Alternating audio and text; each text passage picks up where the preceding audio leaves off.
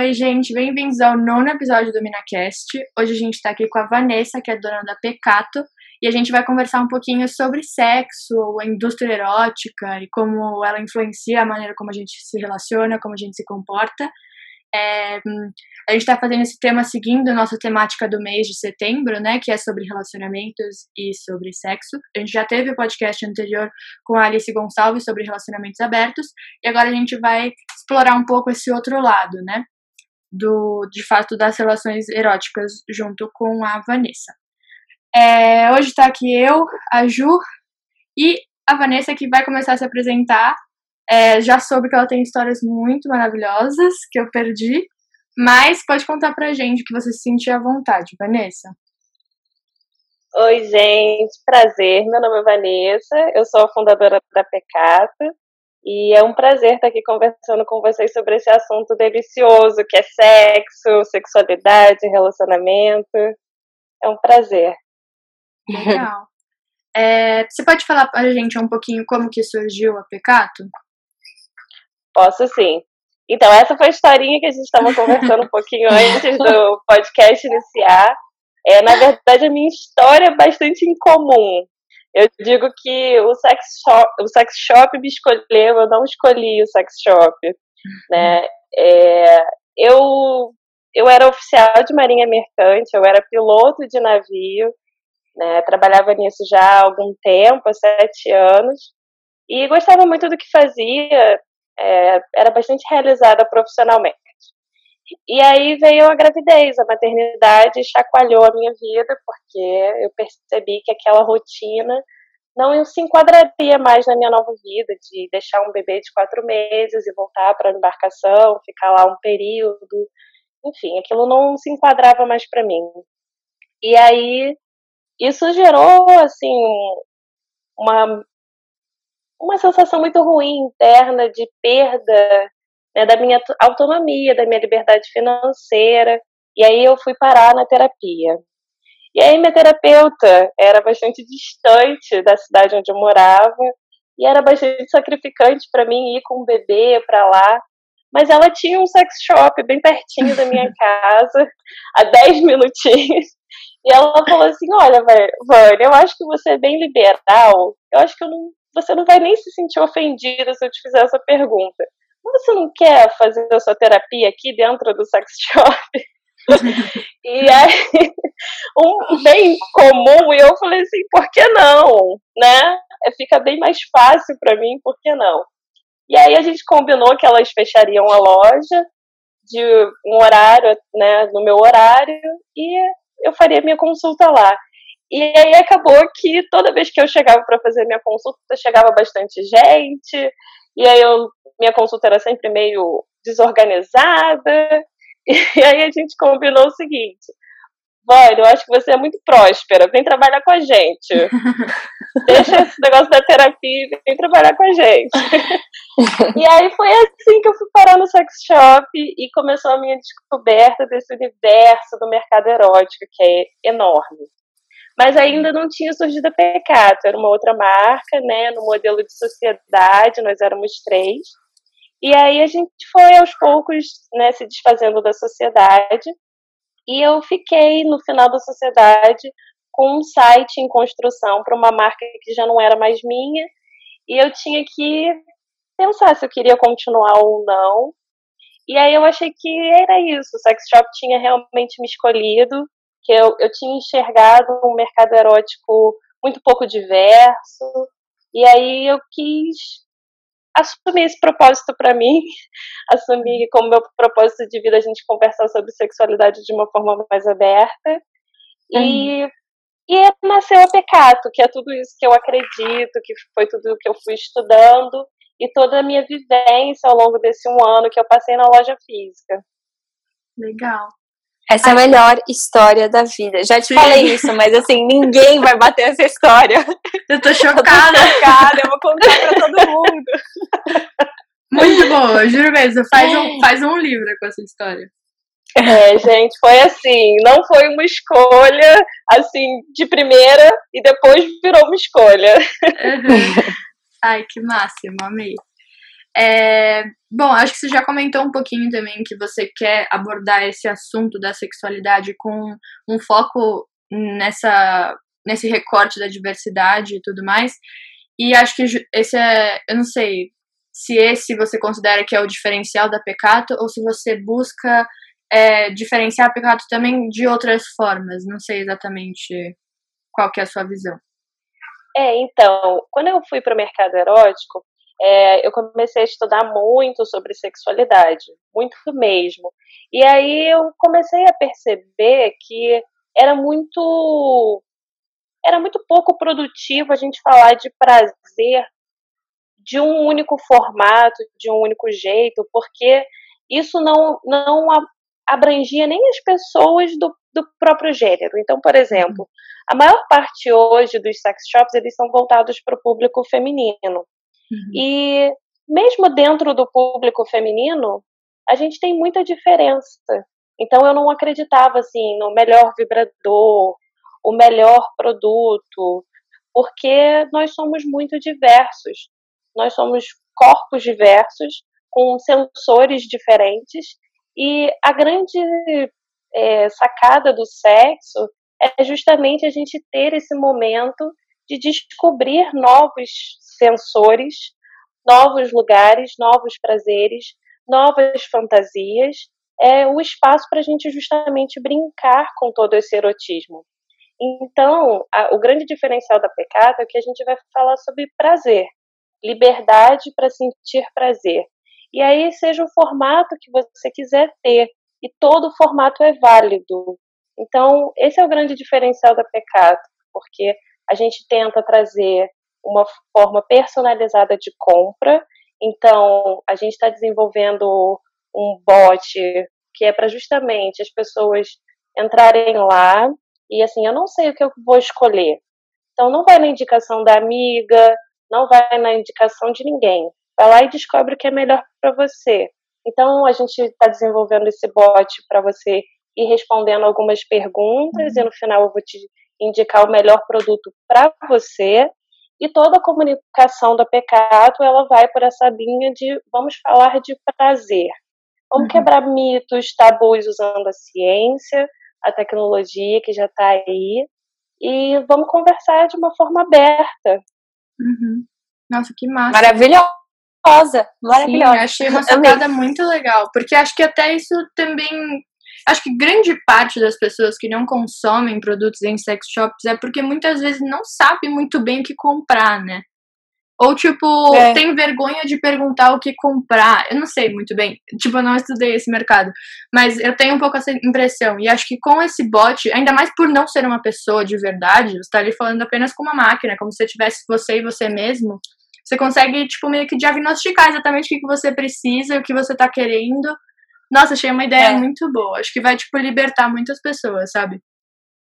E eu acho legal é também, porque eu acho que muitas vezes nem a gente sabe o que a gente quer. Exato. No sentido de que esse é um assunto tão tabu que às vezes, tipo, você tem a boa intenção, você quer buscar coisas novas, você quer se aventurar, não é que tem gente que ainda precisa dar uma desconstruída, mas às vezes você já tá desconstruído, você já quer buscar coisa nova, só que você tá tão perdido porque as pessoas falam tão pouco e às vezes o que elas falam não é suficiente, porque é, é tão voltado pra nossa sociedade, meio pornô, meio falocêntrica também, que você, tipo, acaba caindo meio que no mesmo, se sentindo perdido.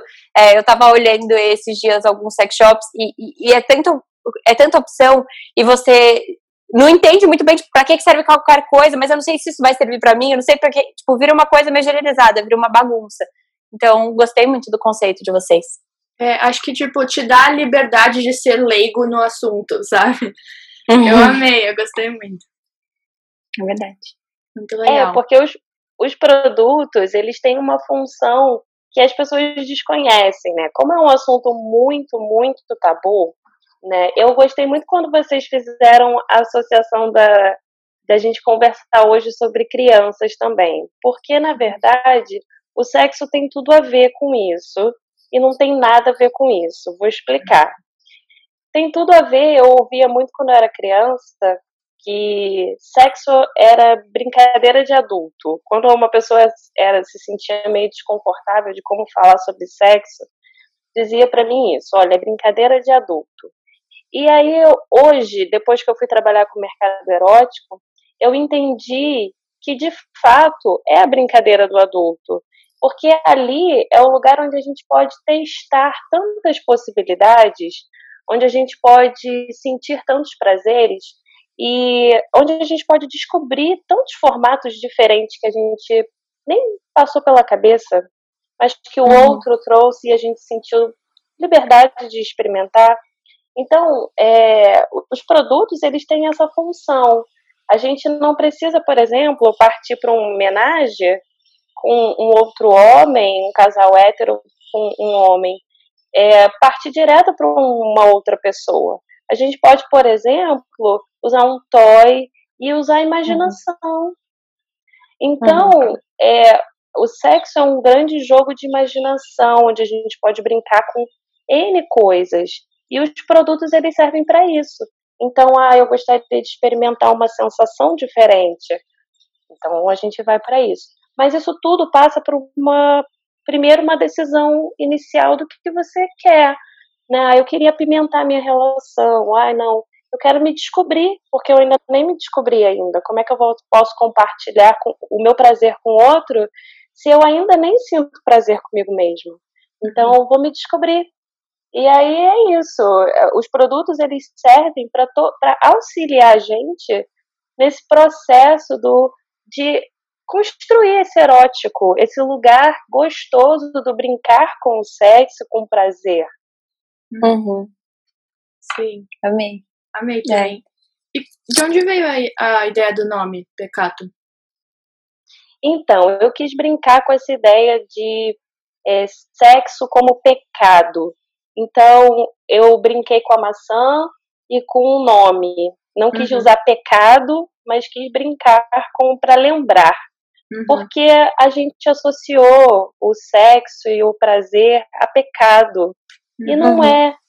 é. É se não fosse uma coisa tão gostosa, a gente, nós mulheres, não teríamos um órgão só para isso, só para sentir prazer. Uhum. Então, é isso, vamos lá, vamos aproveitar, isso não é pecado nenhum. Então, a ideia do nome veio daí. Uhum. Legal. É, eu acho que eu não sei muito bem como que você vai desenvolver a estratégia do seu Insta, mas agora eu tô vendo que você tá produzindo conteúdo a respeito de sexualidades. Eu vi até os seus últimos posts super informativos e tal, com bastante texto. E aí eu queria entender um pouco de você, assim, qual é, para você, qual é a importância de a gente falar sobre esse assunto é, dentro das redes sociais, fora das redes sociais, enfim, e para você também como marca falar sobre isso? É, então, primeiro, a Pecato, ela ainda está nesse processo de construção ainda, então a gente ainda está lançando a consultoria, é, eu estou refinando ela a cada dia. Eu digo que é um protótipo para todo sempre, porque a cada dia a gente vai descobrindo novos formatos, novas sensações, novos jeitos, e aí a gente vai acrescentando. Então, ele é um protótipo para todo sempre. E aí, é, nesses, dois, nesses meses que eu fiquei muito focada nisso, eu quis construir o conteúdo para que as pessoas entendessem o conceito da pecado entendessem para que, que a Pecado surgiu, né? E eu estava desenvolvendo essa consultoria. Agora a gente vai entrar numa outra fase, que aí a gente vai começar a trazer educação sexual. Então, uhum. é, o meu propósito como marca é trazer essa educação sexual para as pessoas, desmistificar todos os tabus, os mitos que existem, usando ciência. Então, uhum. a partir de agora, a gente vai se classificar como uma sex tech, que é uma Ai, startup. Volta, é, a gente vai se classificar como uma startup voltada para a sexualidade humana. Então, a gente Nossa. vai trabalhar esse conceito e vamos, e vamos começar a trabalhar essa educação sexual mesmo, de pouquinho Nossa, em pouquinho, trazendo ciência. Uhum. Muito. Amei o conceito Sim. também de sex tech. É, é, é, porque a gente trouxe tecnologia para tudo na nossa uhum. vida. Sim. E por que não para a sexualidade? E se a gente já tem ferramentas que possam auxiliar a gente na sexualidade, por que não? E, uhum. E aí, quando eu falo sobre sex tech, eu abro um universo imenso para outros empreendedores que estão aí trabalhando com sexualidade entenderem todos os desafios que exige trabalhar uhum. com sexualidade. A gente, por exemplo, tem muitos problemas com marketing, posts patrocinados, publicações. Nossa, é verdade. A gente tem muitos problemas com hackers, então uhum. Tudo isso, esse conceito de criar esse conceito de sex tech aqui no Brasil, para mim é importante para a gente unir vários empreendedores do ramo de sexualidade para a gente começar a pensar estratégias para driblar todas essas coisas.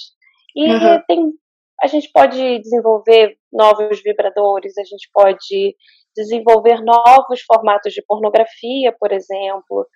Então tem muita, muita. A tecnologia pode auxiliar demais a gente nesse campo da sexualidade.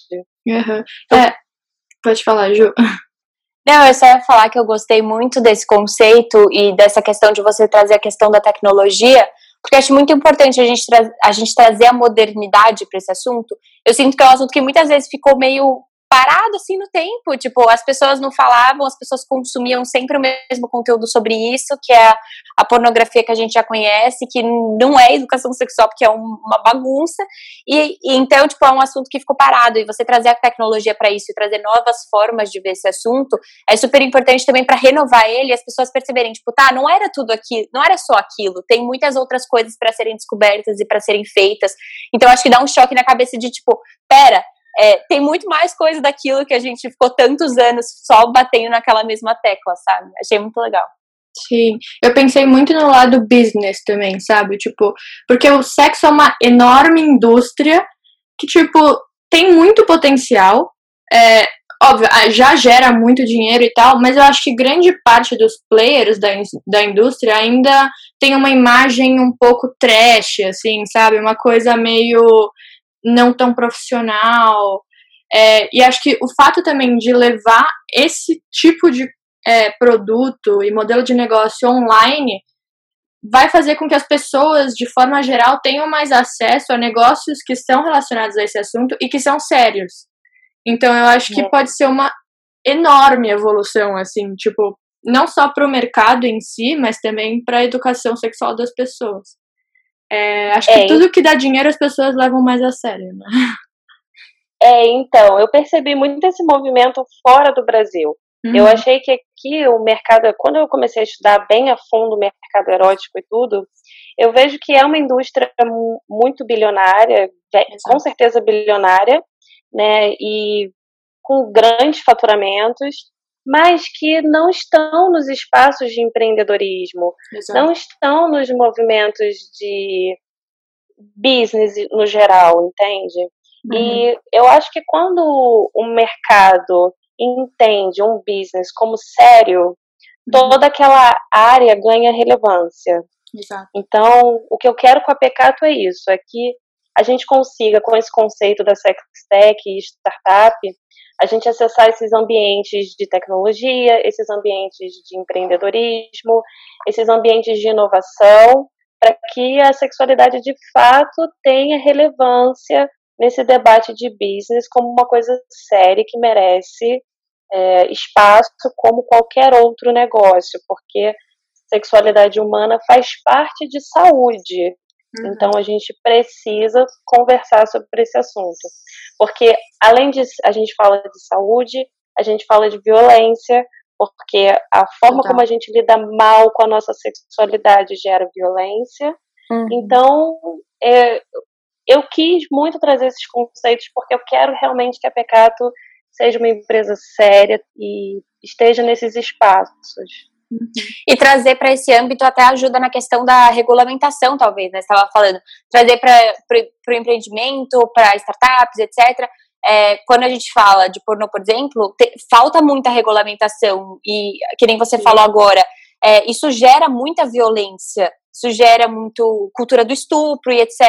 Então, talvez trazer essa nova cara para a sexualidade e mostrar que realmente isso é uma coisa que tem que ser levada a sério e que é profissional e etc., ajuda as pessoas a perceberem que precisa ter uma regulamentação também e que o que está rolando aí não é só a casa da mãe, tipo, que tem que virar uma bagunça. Então, acho hum. importante também esse ponto. Amém. Legal, gente. Então, acho que a próxima pergunta aqui que eu tinha planejado é qual a importância, na sua opinião, Vanessa, de expandir a representatividade dentro do cenário erótico? Pois é, foi o que eu te falei. Quando eu cheguei, eu vi um mercado erótico muito focado no prazer feminino e sem trazer é, muitas variações. Porque eu acho que é a vivência da maior parte das pessoas que trabalham com sexualidade, então acaba sendo é, o caminho mais natural delas. E aí eu fui procurar estudar outras vivências para além da minha. Porque a minha é muito rasa, é muito superficial. Né? A minha sexualidade era muito pequena ainda, a forma como eu lidava com ela ainda era muito difícil.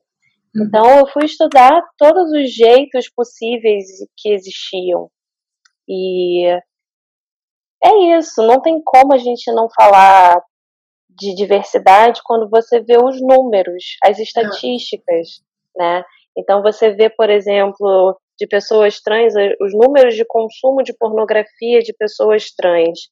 E aí você vai para o número de violência contra pessoas trans e não tem como isso não escancarar a dificuldade que a gente tem de lidar com a nossa sexualidade.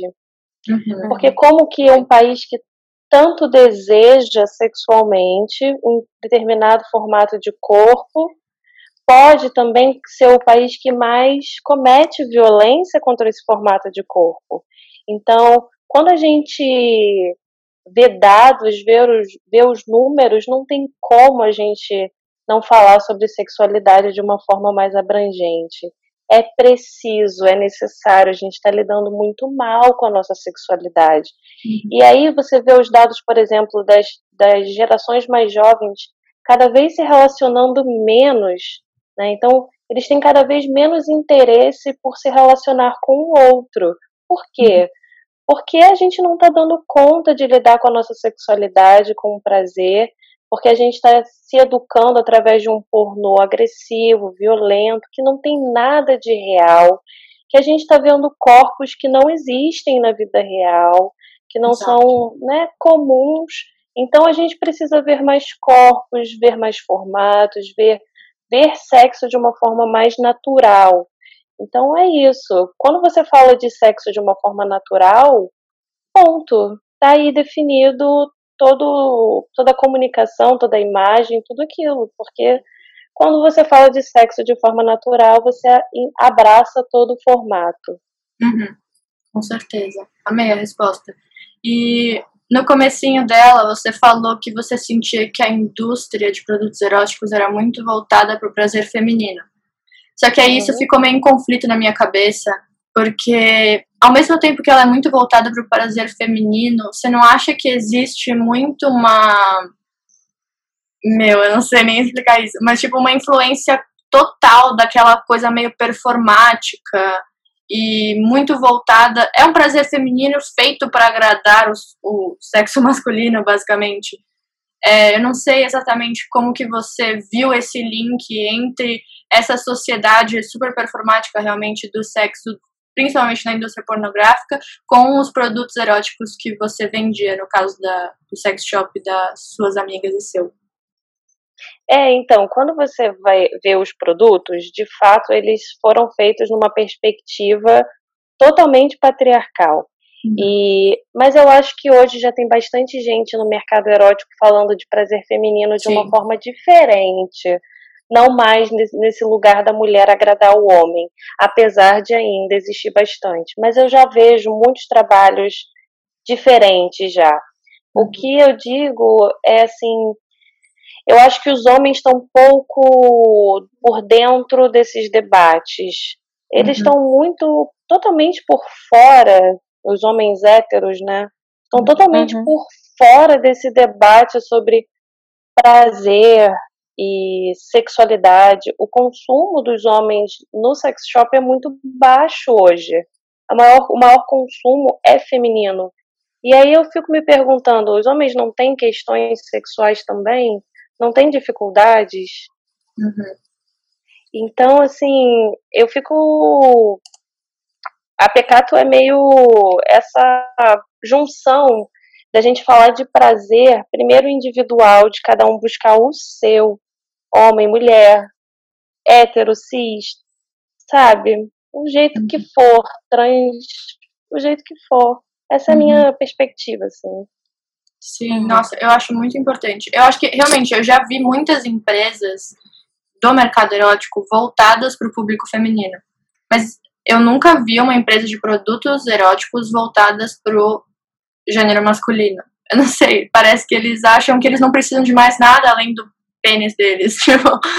É, não, não tem nenhum sex shop voltado para o público masculino e todos os sex shops têm a mesma, assim, porcentagens altíssimas de mulheres, giram em torno de 76% o público Nossa. feminino. Então, assim, as mulheres estão resolvendo as suas questões, os homens não estão resolvendo as suas questões e a gente não está transando por isso. Porque, né, todo mundo tem que resolver suas próprias questões, todo mundo. Total. Então é isso. A pecata é para todo mundo resolver suas próprias questões. Nossa, eu quero Verdade. muito ver, eu quero muito ver como que vai crescendo a pecata. Juro mesmo, fiquei muito curiosa. É. Legal. É... Tá. É, agora uma pergunta um pouco mais pessoal. eu queria uhum. entender de que forma que empreender dentro dessa indústria mudou a sua relação com o sexo, com a sexualidade. Pois é, mudou, com, mudou completamente. Foi o que eu falei. Eu entrei, né, com uma visão de sexualidade muito rasa da minha experiência pessoal.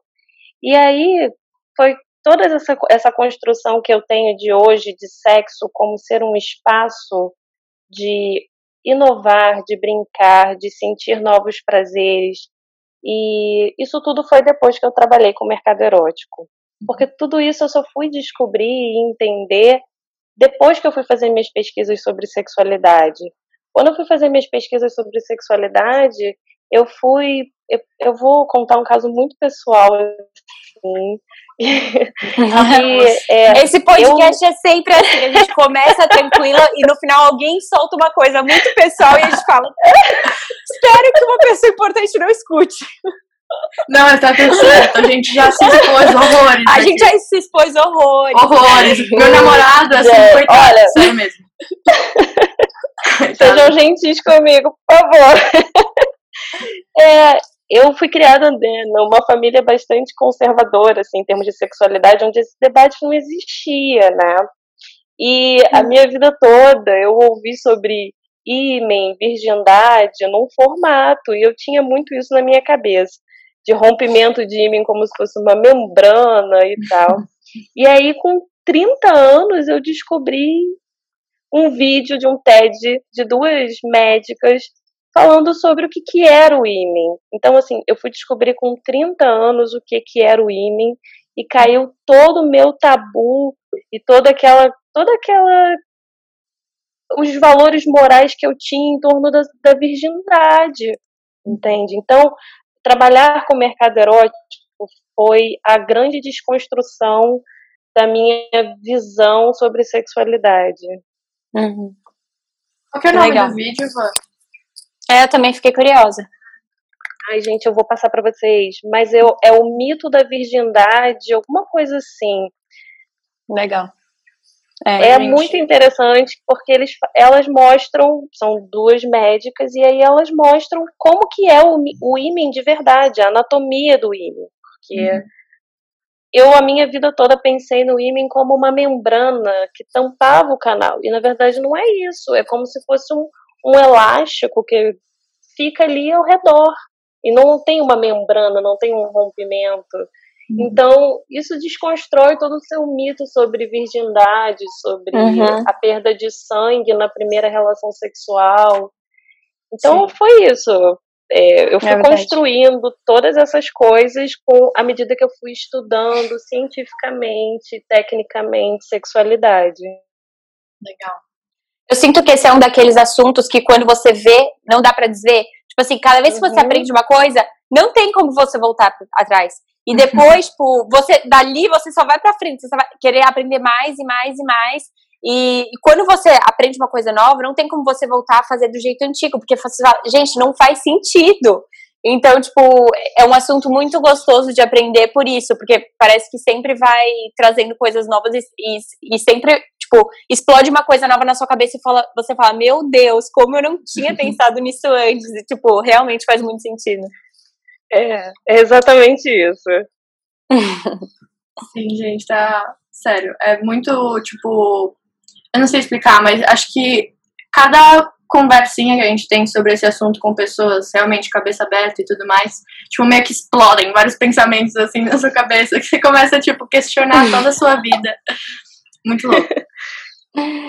Mas a gente vai entrar agora no último ponto que a Vanessa já introduziu levemente, que a, gente, a Vanessa é mãe, né? E a gente queria entender um pouco como que ela, como mulher que trabalha no mercado erótico e ao mesmo tempo tem um filho, acha que nós temos que conversar com crianças a respeito desse assunto. Porque eu acho que, assim, é uma grande dificuldade na nossa sociedade falar sobre esse assunto com crianças. E eu, sinceramente, não sei muito, assim, como solucionar, mas acho que talvez você tenha uma visão um pouco mais prática do que a minha. É porque as pessoas pensam que falar sobre sexualidade com criança é falar sobre sexo e não tem uhum. nada a ver uma coisa com a outra, né? Sim. A gente fala com criança sobre higiene, sobre se proteger de abusos, né? Uhum. E agora, para a gente falar com a criança, primeiro a gente tem que falar com a gente mesmo. Então é o seguinte, como eu, como mãe, vou ensinar a minha filha mulher, por exemplo, o meu é um filho menino, então os desafios são outros. Como que eu vou falar com ela sobre vulva, vagina, se eu não sei esses termos e se eu sinto vergonha de falar sobre esses termos? Uhum. Eu vou dar nomezinhos fofinhos, florzinha, nananinho, e, e eu não vou ensinar ela a se limpar direito, a pegar o espelhinho e a olhar, porque é o órgão e olhar faz parte da higiene. Uhum. Ela, né, saber, olha, que você vai limpar, que você vai fazer assim. Uhum. E, então eu acho que falar de sexualidade com criança é primeiro isso. Falar sobre higiene, sobre proteção, sobre, olha, aqui é seu e ninguém pode tocar. E aí, uhum. quando tocar, quiserem tocar, você tem a mamãe, o papai de segurança, que você pode falar, que você pode contar. Então, eu acho que com criança, falar sobre sexualidade é primeiro a gente se desconstruir, para a gente conseguir falar com eles e com eles ir amadurecendo o debate ao longo do tempo, à medida que as demandas deles forem vindo. Eu acho que os pais talvez fiquem muito ansiosos e não precisa, as demandas vão uhum. vir, vão vir com o tempo, Sim. né? Então, e uma coisa que, quando você me falou de crianças, eu achei muito interessante, porque a marca de vocês foi fundada por uma pessoa trans, e aí eu entrei em contato com o universo trans através de crianças. Uhum. Eu conheci a Rafa Mon e uhum. conheci o filho dela, o Davi. Ah, eu conheço! E aí, eu, eu conheço, aquele... eu amo! Eu amo! Jura? O Insta dele é eu é perfeito. não conheço pessoalmente, mas não, também não, também não. Também não. É, eu comecei consumi, comecei a consumir muito material, o conteúdo deles, porque a Rafa ela é super ativista sobre o direito uhum. das crianças LGBTQIA+. Então, assim, foi aí que eu entrei em contato com uma realidade que não passava totalmente desapercebido por mim.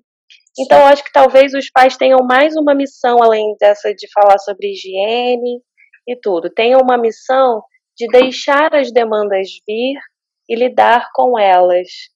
Uhum. Porque às vezes vai ser difícil para você lidar com elas também, mas está tudo certo vocês construírem juntas um caminho.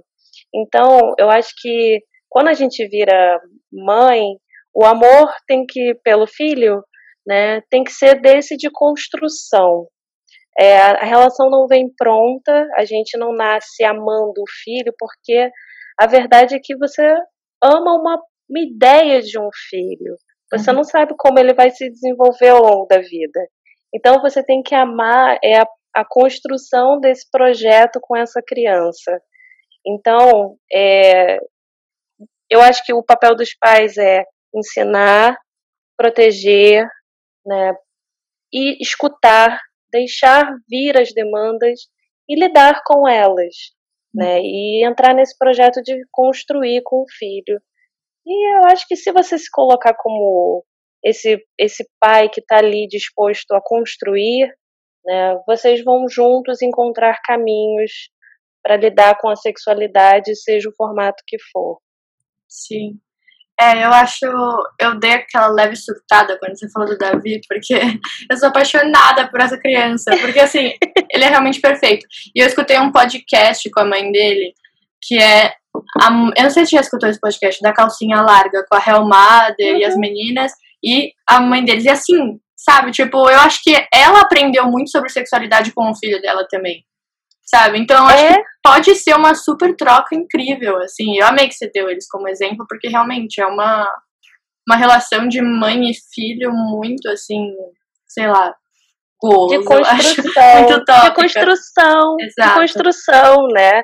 Então, uhum. eu acho que é isso. Quando os pais entenderem que os filhos, eles, eles têm a personalidade, os caminhos deles, a vida deles, e que a nossa função aqui é orientar e mas deixar que eles expressem quem eles são, uhum. né, a gente vai encontrando caminhos, porque não é fácil a gente lidar com coisas que a gente também não, não tem essa vivência, não é fácil. Sim. Mas a gente pode construir junto, né? Pode sentar e fazer junto. Uhum. Com certeza. Ai, amei. amei. Sim, foi ah, perfeito. Sim. Foi perfeita, é muito plena, muito inteligente, muito maravilhosa. É, queria de novo agradecer você, Horrores, por estar aqui. É, espero que a nossa parceria se prolongue muito, porque assim, eu amei a maneira como você se comunica sobre esse assunto. Acho muito importante ter alguém que sabe falar tão bem sobre esse assunto de uma forma tão didática. É, e é isso. Não sei se vocês querem adicionar mais alguma coisa, se vocês querem dizer algo para finalizar. Eu, só eu não vou falar que... mais nada. Ah, não, pode falar. Eu vou falar eu não vou falar mais nada, porque se eu começar um assunto novo, eu vou querer ficar nele por mais uma hora. Então eu vou ficar quietinha, não vou abrir nenhum mini tópico, porque eu sei que eu vou querer ir longe. A gente faz outra edição desse podcast. Nossa, eu acho super válido. Eu acho é. também, eu acho. Então, tô disponível, parte 2, vamos lá. Eba! Amei. Muito obrigada, meninas, mesmo, por vocês terem acolhido a Pecato aqui no espaço da Mina. Assim, eu sou muito fã do trabalho da Mina Arte. Desejo todo o sucesso para a marca de vocês, porque realmente amo a comunicação, amo os produtos. Então, assim, desejo muito sucesso. E a nossa parceria tá aí, a hora que vocês quiserem falar sobre sexualidade, sexo, contem com a gente. Muito feliz. Adorei. Obrigada, Van. Beijo, gente. Até Grande a próxima. Beijos. Amei. Beijo. Beijinhos. Também.